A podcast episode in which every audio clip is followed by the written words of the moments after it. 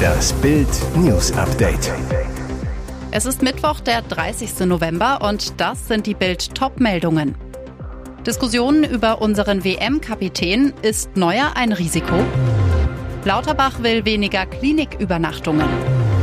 Wildcard-Gewinner Joris. Für Seven vs. Wild musste ich meinen Job kündigen. Diskussion über unseren WM-Kapitän.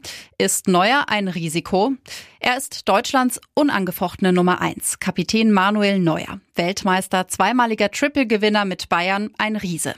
Aber bei der Wahl zu Europas Top-Torwart landete er zuletzt nur auf Platz 7.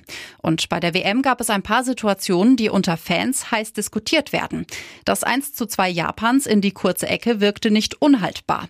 Und gegen Spanien gab es ein paar ungenaue Pässe. Ungewöhnlich auch, dass Rüdiger für ihn einen weiten Abstoß ausführte.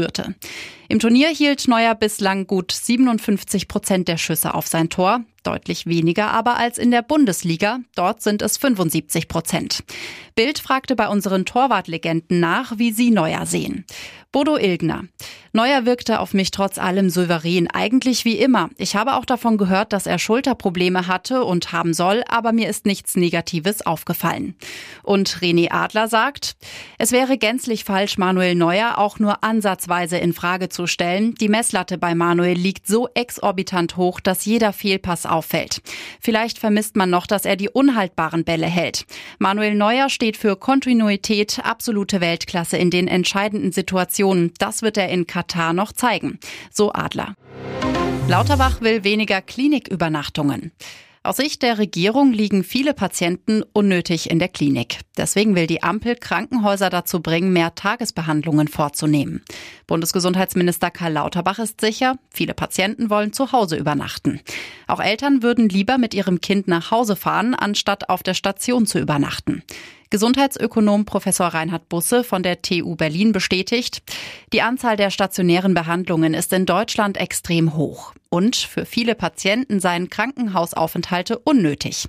Krebspatienten würden bei uns im Schnitt viermal stationär behandelt, in Nachbarländern nur zweimal, so Busse zu Bild. Der Grund, lange Aufenthalte bringen den Kliniken mehr Geld. Eine Folge des Fallpauschalensystems. Denn je nach Diagnosegruppe klingelt das Geld in die Krankenhauskasse. Das setze bei den Kliniken Anreize, so viele Fälle wie möglich zu behandeln, so Lauterbach.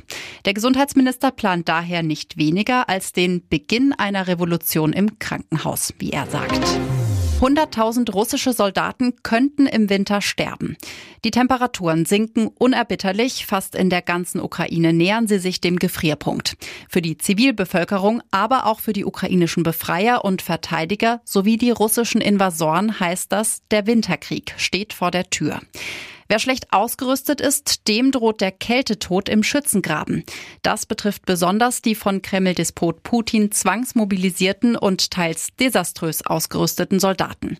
Bei Twitter erklärte der einschlägige Militär- und Ukraine-Experte Thomas C. Theiner, während der Wintermonate könnten 100.000 russische Soldaten sterben. Dafür nennt er gleich sieben Gründe. Erstens eklatanter Winterkleidungsmangel. Schon in den vergangenen Wochen und Monaten zeigte sich, dass Väterchen Russland nicht für seine Soldaten sorgen kann. Familien der frisch Mobilisierten mussten diese Staatsaufgabe übernehmen. Zweitens katastrophale Russenlogistik. Es fehlen warme Lebensmittel, Tee, Heizmaterial, Schlafsäcke. Drittens keine Unterstände oder Unterschlüpfe. Aus alledem folgt, Russlands Soldaten sterben im Schützengraben durch Unterkühlung. Die weiteren Gründe für Putins nächstes Kriegsdebakel gibt's auf Bild.de. Urteil gegen Ex-Fußballnationalspieler Jerome Boateng im Streit mit der Familie seiner verstorbenen Ex-Modelfreundin Kasia Lehnhardt. Am 9. Februar 2021 wurde sie tot in einer Berliner Wohnung gefunden. Lehnert hatte Suizid begangen. Kurz zuvor war die Beziehung zu Boateng in die Brüche gegangen. Sie hatte dem Fußballer nach dem Beziehungsende vorgeworfen, dass er sie geschlagen habe. Boateng reagierte, indem er in einem Bildinterview ihre Glaubwürdigkeit in Zweifel zog. Darin hatte Boateng unter anderem über Auseinandersetzungen in der Beziehung und von angeblichen Alkoholproblemen seiner Ex-Freundin gesprochen.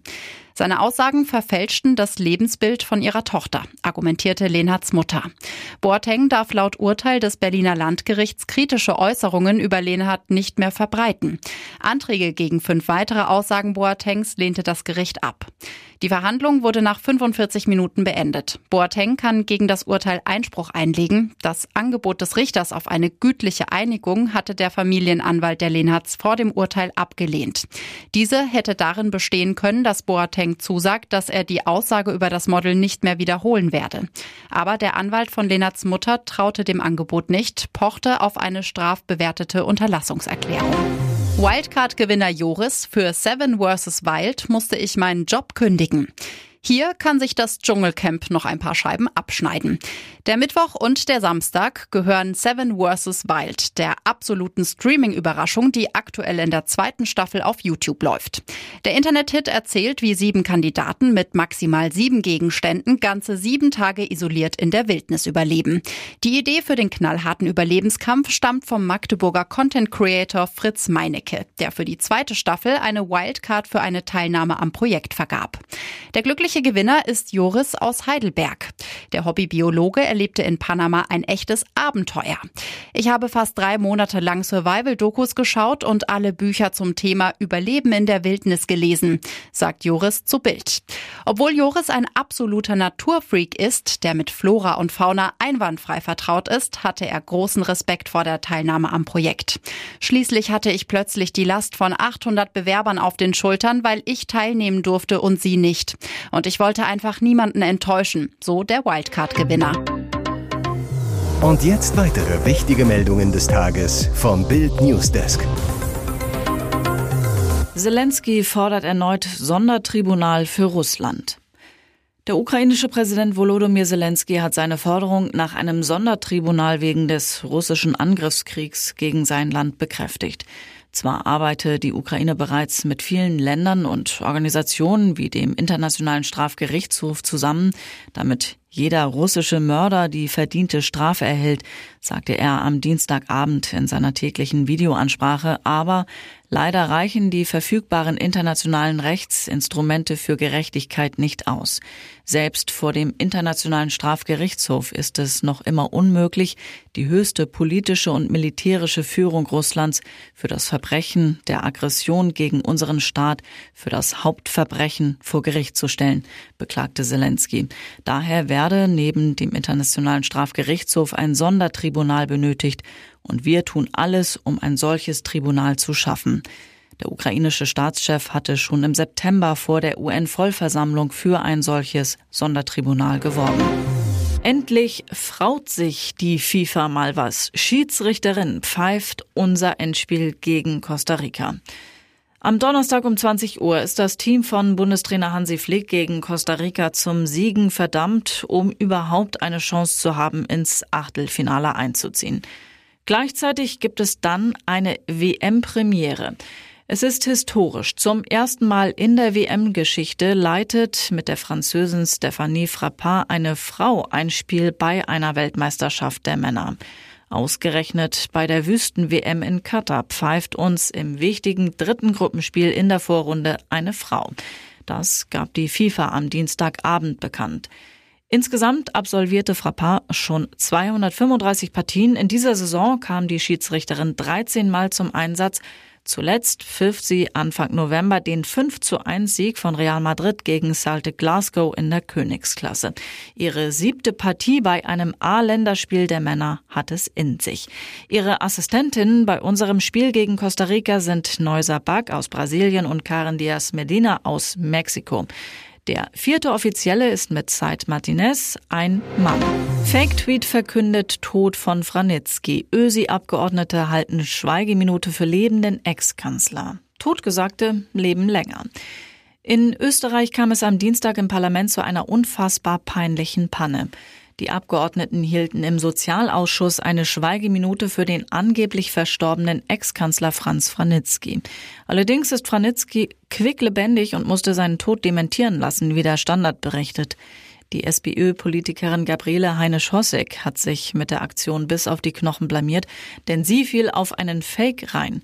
Die Sozialdemokratin bekam von einer Bekannten per WhatsApp einen Tweet vom angeblichen Twitter-Account des Ex-Landwirtschaftsminister Norbert Totschnig zugeschickt. Darin schrieb der angebliche Totschnig, dass Franitzky gestorben sei. Blöd nur, hinter dem Account steckt in Wahrheit der berüchtigte italienische Schwindler Tommaso de Benedetti. Im Jahr 2011 sorgte er für einen Ölpreisschock, als er sich als ein russischer Minister ausgab und den Tod von Syrien-Diktator Assad verkündete.